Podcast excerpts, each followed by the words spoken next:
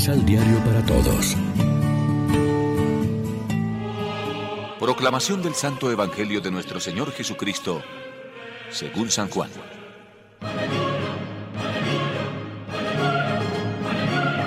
María estaba llorando afuera cerca del sepulcro.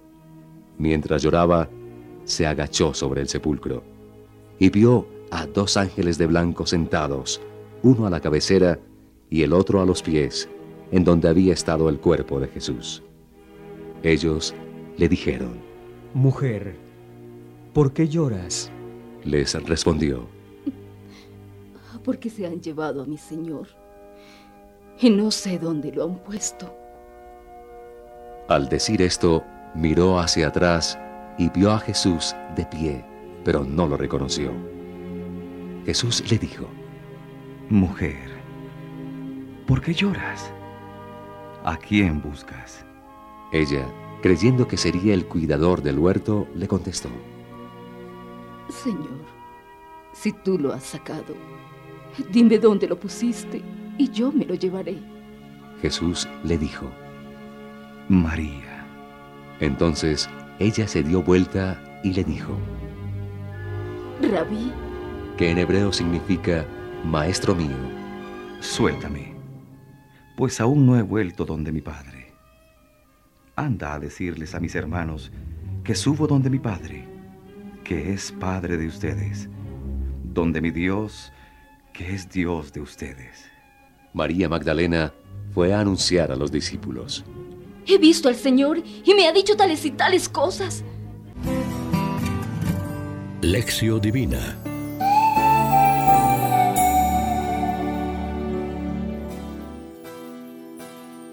Bien amigos, hoy es martes 19 de abril, estamos en la octava de Pascua y como siempre nos alimentamos con el pan de la palabra que nos ofrece la liturgia.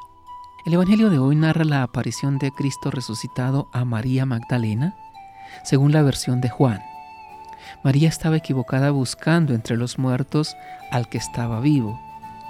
Por eso su llanto se cambiará inesperadamente en gozo cuando Jesús la llame por su nombre.